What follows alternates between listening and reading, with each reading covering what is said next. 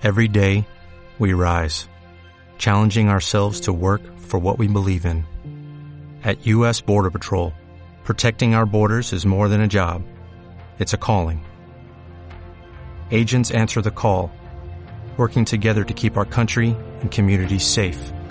If you're ready for a new mission, join U.S. Border Patrol and go beyond. Learn more at cbp.gov/careers. Abuela,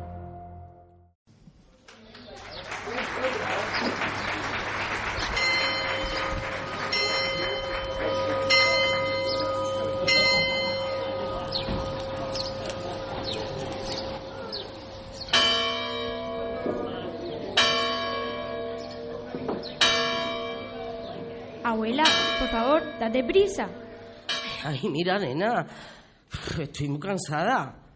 Ya sabes lo que te he dicho, que iríamos al kiosco de Paco.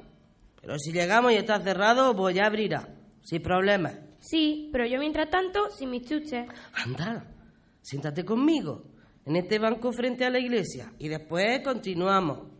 Bueno, abuela, me sentaré un poco, pero ya sabes que otra vez vendré yo sola. Eso, ni hablar. Cuando tus padres me dicen que cuide de ti, ya sabes lo que hago. No dejarte sola por el pueblo ni un momento. Vale.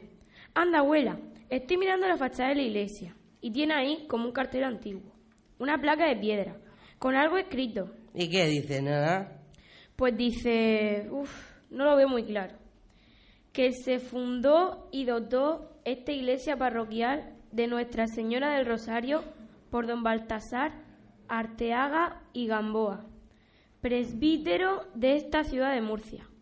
Al final veo un número, año 1744. Claro, 1744 es el que siempre se ha considerado como el año de nacimiento de su cina. Y don Baltasar Arteaga, su fundador. Ahora me lo explico. Esta plaza se llama Plaza de Arteaga y mi colegio se llama también Arteaga. Pues sí, al pasar los años se ha reconocido que a este señor se le debía recordar siempre. Y qué mejor forma que la de dar su apellido a esta plaza y al colegio. Justo aquí, en este sitio donde estamos, y gracias a don Baltasar Arteaga, podríamos decir que empezó la historia de nuestro pueblo. Murcia, 12 de septiembre de 1750. Don Baltasar Arteaga reposa en una estancia de su casa. Se sabe al final de la vida y meditabundo desvela su vinculación emocional con su cina. Padre nuestro Tipilín, yo los traigo buena fin. Pecado mucho y malo, no lo puedo confesar. Al pie de la cruz besar. Besaré esta santa tierra, que mi alma no se pierda. Adórate tu feata, que reluces como plata por aquel campo sereno de Jesús de Nazareno, por aquellos olivares hay unos ricos altares, una palomica blanca que en el pico de velolio, en la cabeza la crisma, crisma, a mí no me crisme, ni crisme a que judío, que Jesucristo ofendido, Jesucristo era mi padre, Santa María mi madre, los ángeles mi hermano, me llevaron a Belén y de Belén a una fuente. Fue hermano, fue enfrente, que lo malo no me encuentre, ni de día ni de noche, ni a la hora de mi muerte. Ay, qué mal representa este cuerpo ajado, tomado por los años, la fortaleza de mi estirpe. Cuán mermada tendré la vista que lo mismo viera no habiendo llama bailando sobre ese quinqué que adivino sobre la mesa a un palmo de mi cara. Tembloroso el pulso, apagada la voz y arrugada la piel, mas no el alma, pues la fuerza del espíritu es lo único, lo único que no me ha abandonado en este tiempo. Tersa sigue como el cuero de un tambor, batido sin cesar por este amor a Dios, que me ha acompañado desde que tengo memoria. ¿Cómo no entregar mi vida a Cristo habiendo sentido siempre tan próximo el amparo de su Santísima Madre? Sé bien que fueron sus manos las que me protegieron aquella vez, siendo mozo, al librarme de perecer bajo los escombros de la casa que se me vino encima enteramente, estando yo postrado en cama con calenturas. A ella he entregado yo las mías y donado mucho aceite para que nunca faltara la luz a sus sagradas imágenes, de las que tan devoto soy. Enterrarme quise bajo el altar de la Virgen de la Mariposa en mi amado barrio de San Antolín. Mas sintiendo ahora cercano el momento de la partida y tras vivir lo vivido, pensado tengo que también pudieran terminar mis despojos en la iglesia que yo mismo fundé hace ahora seis años, seis años ya, sobre la hacienda heredada de mis padres y hermanos en la cañada de Sucina. Oh Sucina, ¿qué te deparará el destino? ¿Se harán realidad mis deseos de formarse allí un gran poblado? ¿Me recordarán las familias que lo habiten algún día? ¿Qué piensas tú, doncella? Doncella, ¿qué andas? ¿Dónde te metes? Ven y me haces compañía. Ya llego, señor. Aquí estoy. Tome, andaba preparándole la tisana para la tarde. Bébala mientras aguarda al escribano. Se la he hecho con las últimas hierbas que trajimos de los ejidos de la Peraleja. Gracias, mujer. Pensando estaba precisamente en esa tierra. Mmm, qué bien me sabe. A hinojos ya huele la alcoba, tal si allí mismo estuviéramos al cobijo de Altaona. Me parece ver el sol dorando sus cañadas y lomas, sagrado el polvo de sus caminos que tantas veces sacudiste de mis sotanas, y bendita su gente que nunca se desprenderá de mis pensamientos por muchos golpes que me diese la vida. Volver quisiera antes de llegarme la hora. Volveremos, don Baltasar. Ruego a Dios que pasemos allí la fiesta de la Virgen del Rosario, como usted gusta. Para cortar la espera, haremos por salir algún día por nuestra ciudad. A poco que se demore no la conocerá. Obras hay por doquier, en iglesias y conventos, en plazas y callejuelas. Están dejando Murcia como nueva. Poco podré ver yo con estos ojos averiados, aunque de buena gana gozaría la vista con esa plaza capaz que pronto han de abrir frente a la catedral, acorde al nuevo imafronte y al palacio que anda construyendo nuestro obispo. No es digno ese anchurón de tiempos morunos que hasta ahora ha tenido el templo mayor. Cierto es que mal se aprecian al paso las muchas esculturas de santos que asoman por las cornisas, ni siquiera ahora que ya van desmontando los andamiajes.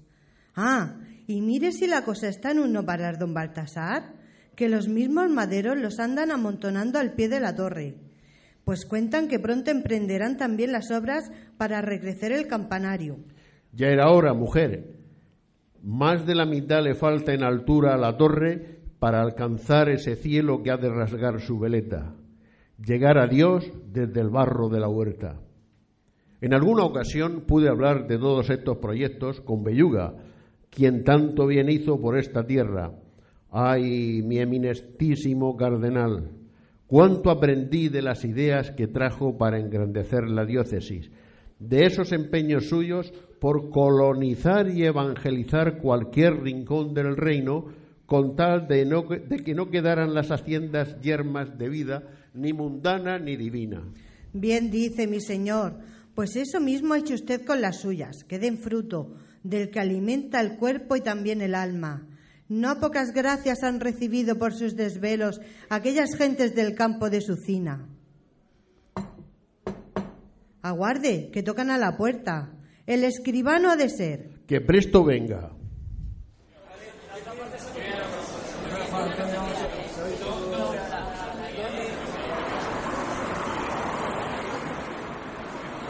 Pero vamos a ver, abuela. ¿Dónde vive este hombre? ¿En Sucina o en Murcia? En Murcia en el barrio de San Antolín. Pero aquí tenía muchas propiedades y una casa de recreo a la que venía por temporada. Como de vacaciones, para que me entiendas.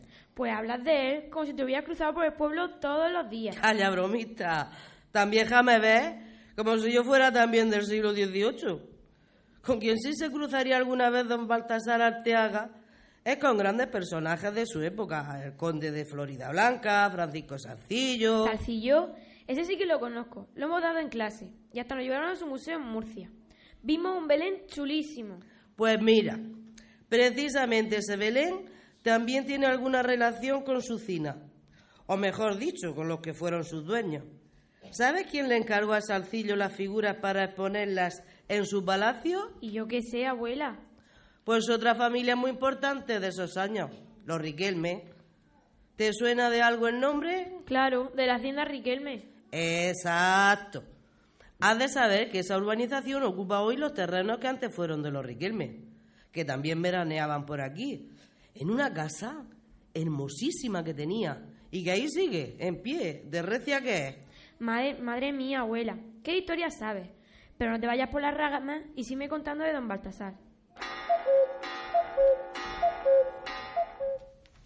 Buenas tardes, señor Arteaga. Buenas tenga usted también, escribano, y bienvenido a mi casa. Tome asiento, vuestra merced. Del ayuntamiento me mandan para tomar testimonio de sus voluntades. Así es, voluntades nuevas que han de suplementar lo que fui rubricando años atrás. He mandado que traigan sobre esta mesa todo cuanto ya hay escrito. Veo aquí los pergaminos. Sepa bien que esos papeles encierran un sueño mío, el sueño de crear un pueblo. Seré breve, se lo explico. Todo empieza en una finca que poseo en el partido que llaman La Cañada de Sucina. Finca que tiene un pozo y junto al pozo una casa y junto a la casa la ermita. Una ermita dedicada a la Virgen del Rosario, mi advocación favorita. En esa casa he pasado yo frecuentes y prolongadas temporadas y en su capillita he rezado y he meditado largas, largas horas. En la soledad de sus muros, en mitad del inmenso campo, mucho me pesó siempre que los moradores dispersos por aquellos parajes no pudiesen asistir al santo sacrificio de la misa. Mandé por ello que en el templo se estableciese un capellán para que en mi nombre auxiliara cristianamente a esas gentes y a los no pocos pastores y caminantes que por allí han recalado siempre. Debe ser lo que reflejan estas disposiciones, fechadas el 20 de septiembre de 1738. Un paraje que se encuentra en la ruta a las Salinas de Pinatar. Buena y sagrada obra la suya. Y piadosa. Nunca quise que por aquello hubiesen de pagar los fieles. De todo me he venido encargando como patrono, pues mejor fortuna deparó el destino a los Arteaga que a aquellos pobres hombres y mujeres del campo. Lea y verá. Con trescientas fanegas de tierra doté la capellanía y procuré que ni un ornamento faltara tampoco a aquella ermita. Buen altar forrado en lienzo, cáliz y patena de plata, atril de nogal, seis candeleros encarnados, ramos de seda, un niño Jesús y una cruz con su peana, buenas ropas. Veo señalados aquí los lindes de la hacienda referida. Por levante, con las cañadas de García y sus vertientes. A mediodía, dicha cañada de Sucina, con hitas para su división. A poniente con la Peraleja y al norte con el Alcor. Se le asigna un valor de la propiedad de 30.000 reales y de renta anual 100 ducados, nada menos. Toda una suerte para ese concejo que haya puesto sus desvelos en tierras tan desatendidas. ¿Y cuajaron sus desvelos? Desde luego, qué hermosas las primeras misas. Ve llegar por decenas a los carros y a las gentes, ya fuera andando o en mula, a la puerta de la ermita. Tantas eran que enseguida vislumbré oportuna y necesaria la creación en el lugar de una parroquia propia. Sabe Dios que no bastaba con una menguada capilla, sino de pila y templo hermoso desde el que administrar sacramentos, acristianar, casar, dar sepultura. Las trescientas fanegas habrían de dar para ello. De las rentas y beneficios mandé se hicieran tres partes, una para la fábrica de la iglesia y dos para el cura. Y gracias a esos ingresos ya tenemos en Sucina la parroquial bendecida. En efecto, aquí tengo el documento.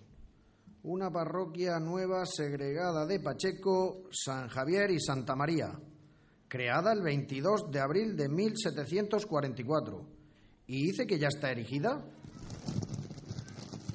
Su silueta se recorta elevada entre las lomas, a la vera misma de mi morada, y a su alrededor ya se han enderezado las primeras calles, y algunos colonos no han tardado en construir su casa.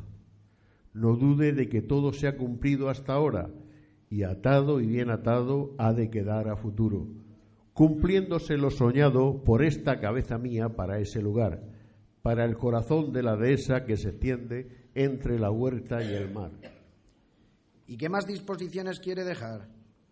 Eh, mando que luego yo fallezca, por mis albaceas, se dé a la parroquia de Sucina una casulla de tela, estola y manípulo, alba con encajes finos, cíngulo de seda con sus borlas, un cáliz y patena que tengo y sirve en el oratorio y casa de mi morada, porque así es mi voluntad.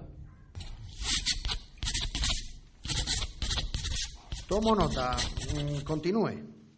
Eh, asimismo, deseo que se entreguen a dicha parroquia el frontal, manteles, candeleros, ramos y cualesquier otras contundentes que haya en el oratorio. También el cuadro que tengo en mi sala principal de la Purísima Concepción, con su marco negro, y otro del Señor San José que está sobre la cabecera de mi cama, que los coloquen en la iglesia en los colaterales de su altar mayor.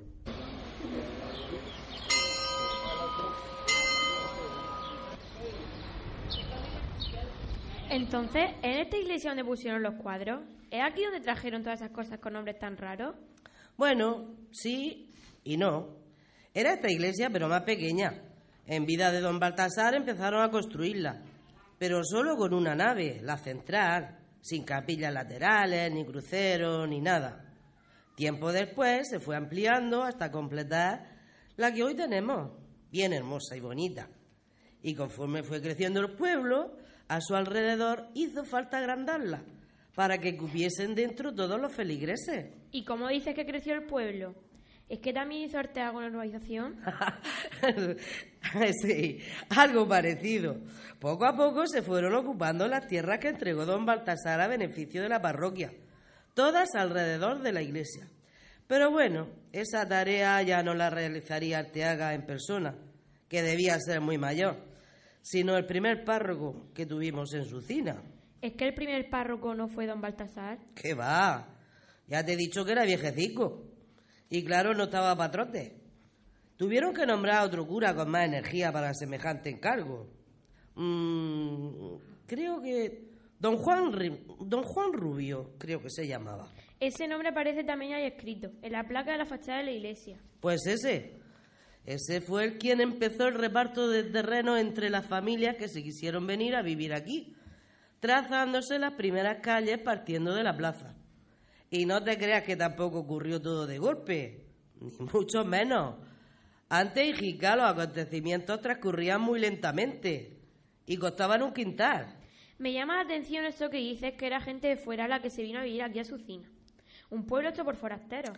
Forasteros entonces, sí, pero solo en el instante que llegaron. Hoy los consideramos nuestros antepasados, las familias que han forjado el pueblo que somos. Es don Juan Rubio, primer cura párroco de Sucina, quien tiene encomendado llevar a buen término los deseos de Arteaga.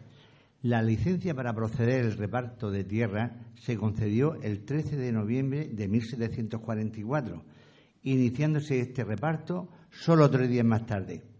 En lo que se refiere al templo, en 1751 ya estaría construida la nave principal de la iglesia y al menos dos de sus capillas laterales, la de San Pedro y la de Santa Ana. ¡Quieto, caballo!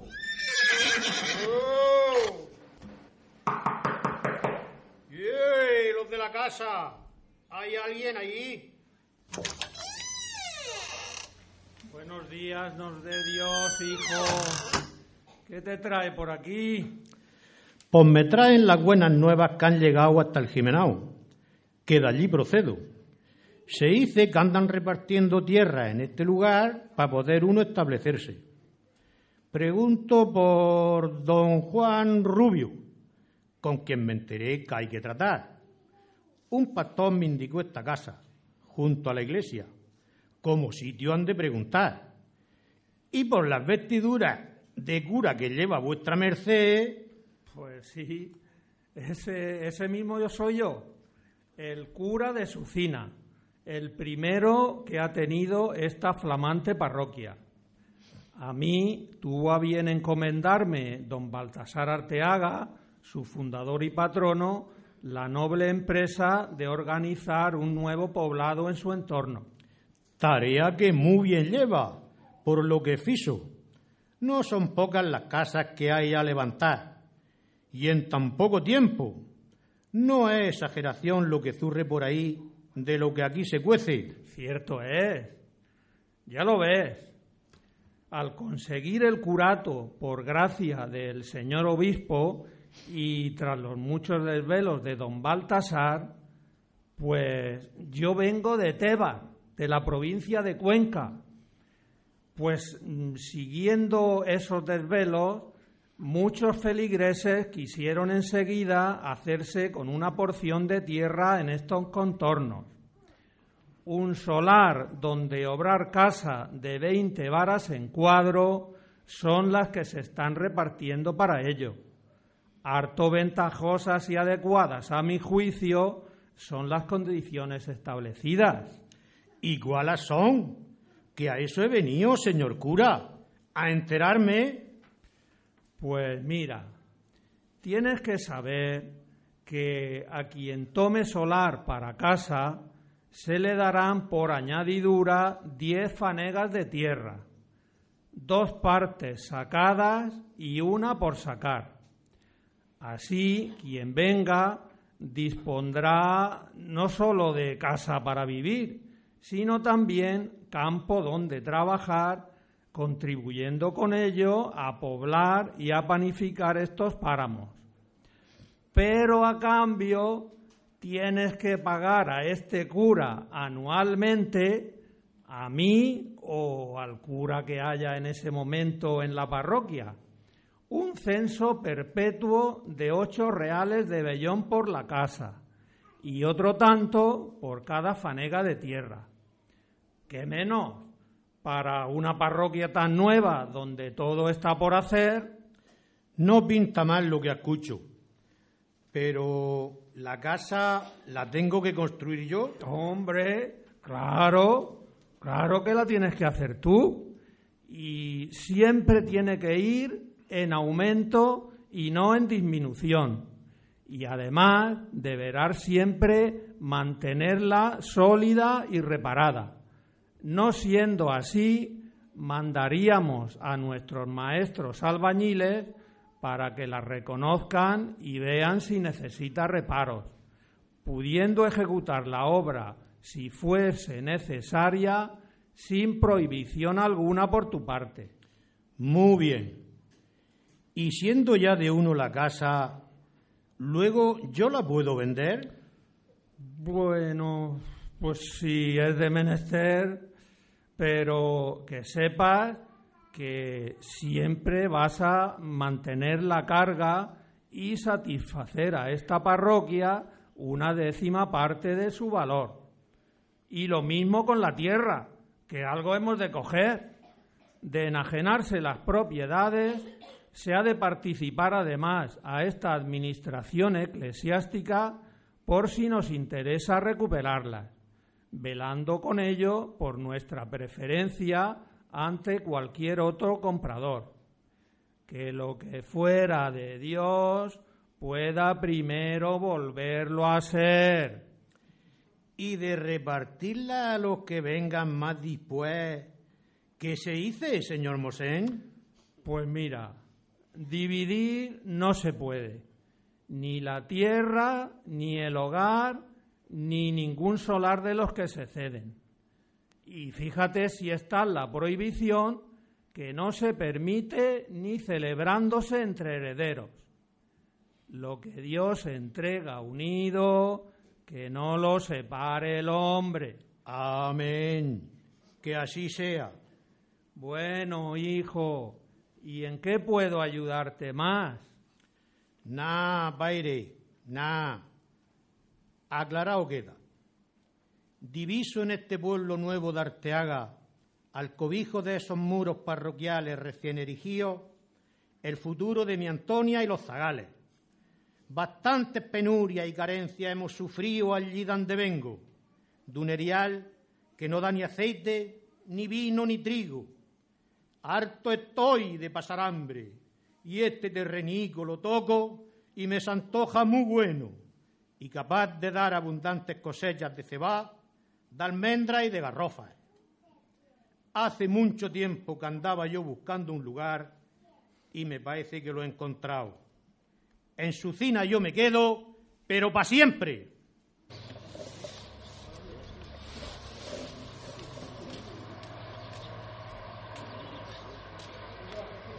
Abuela, ¿qué es eso de los reales de millón? de Bellón. Reales de Bellón.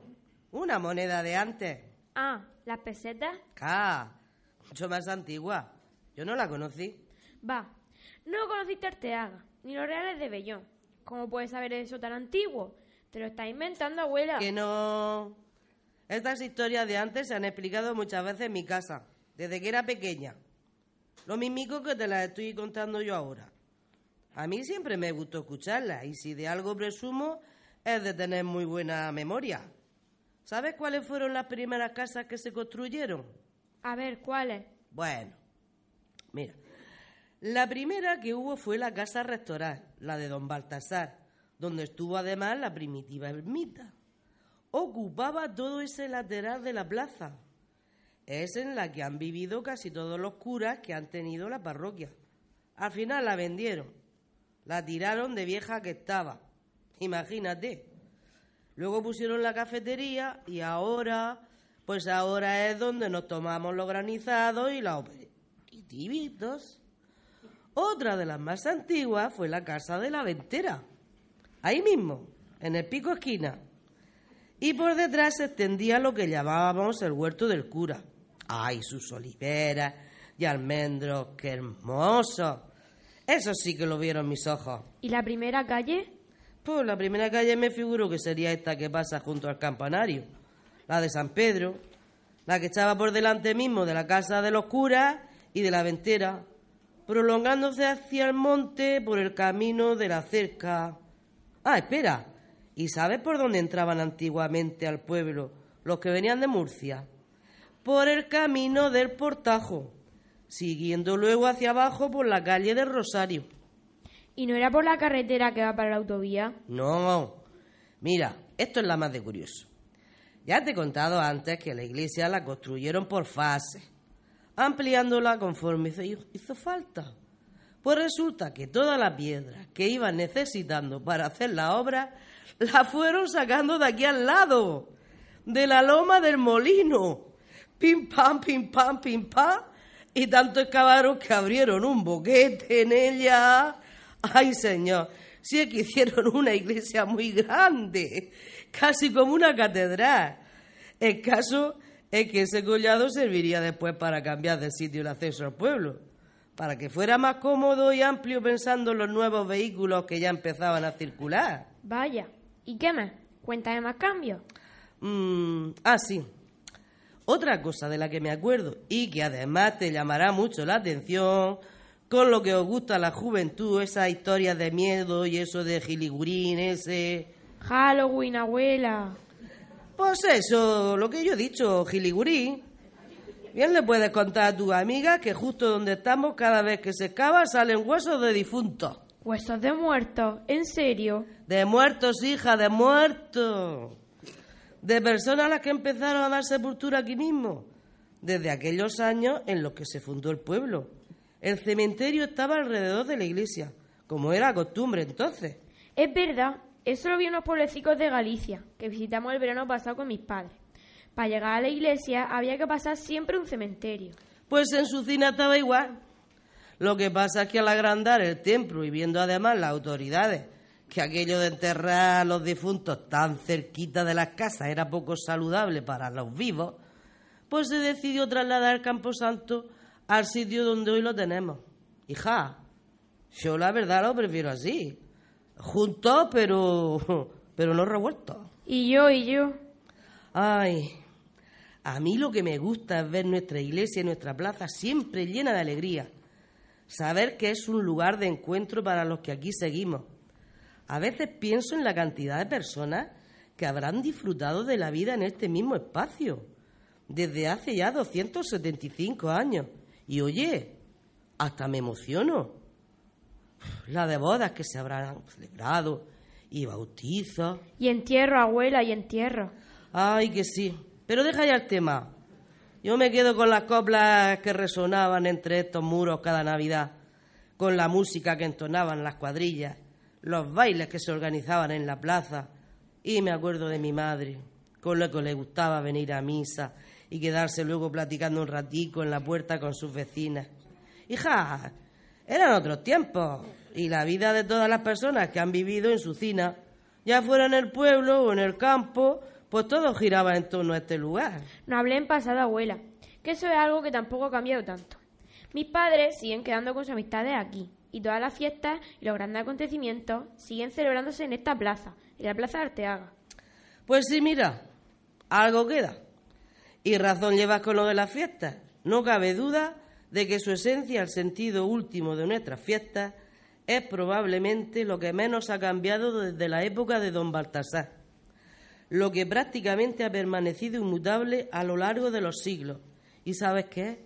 La devoción tan grande por la Virgen del Rosario. Abuela, la Virgen del Rosario que sale a la procesión, ¿también la don Orteaga? No, esa se compró en 1789.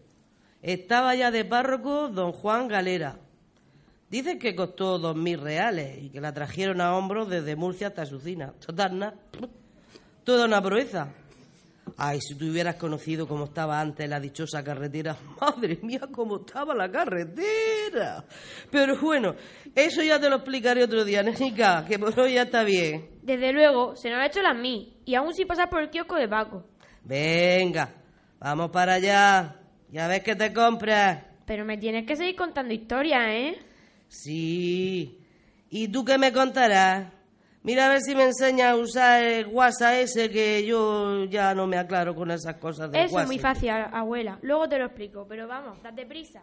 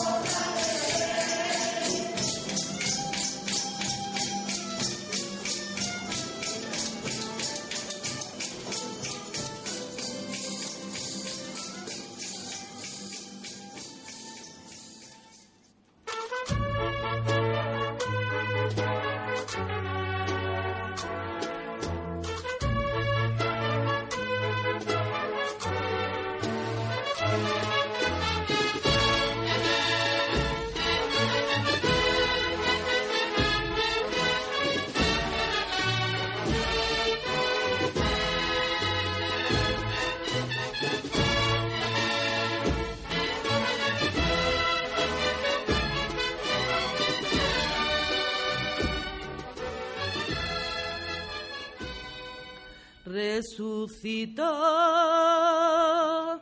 resucitó, resucitó, aleluya, aleluya, aleluya, aleluya, resucitó.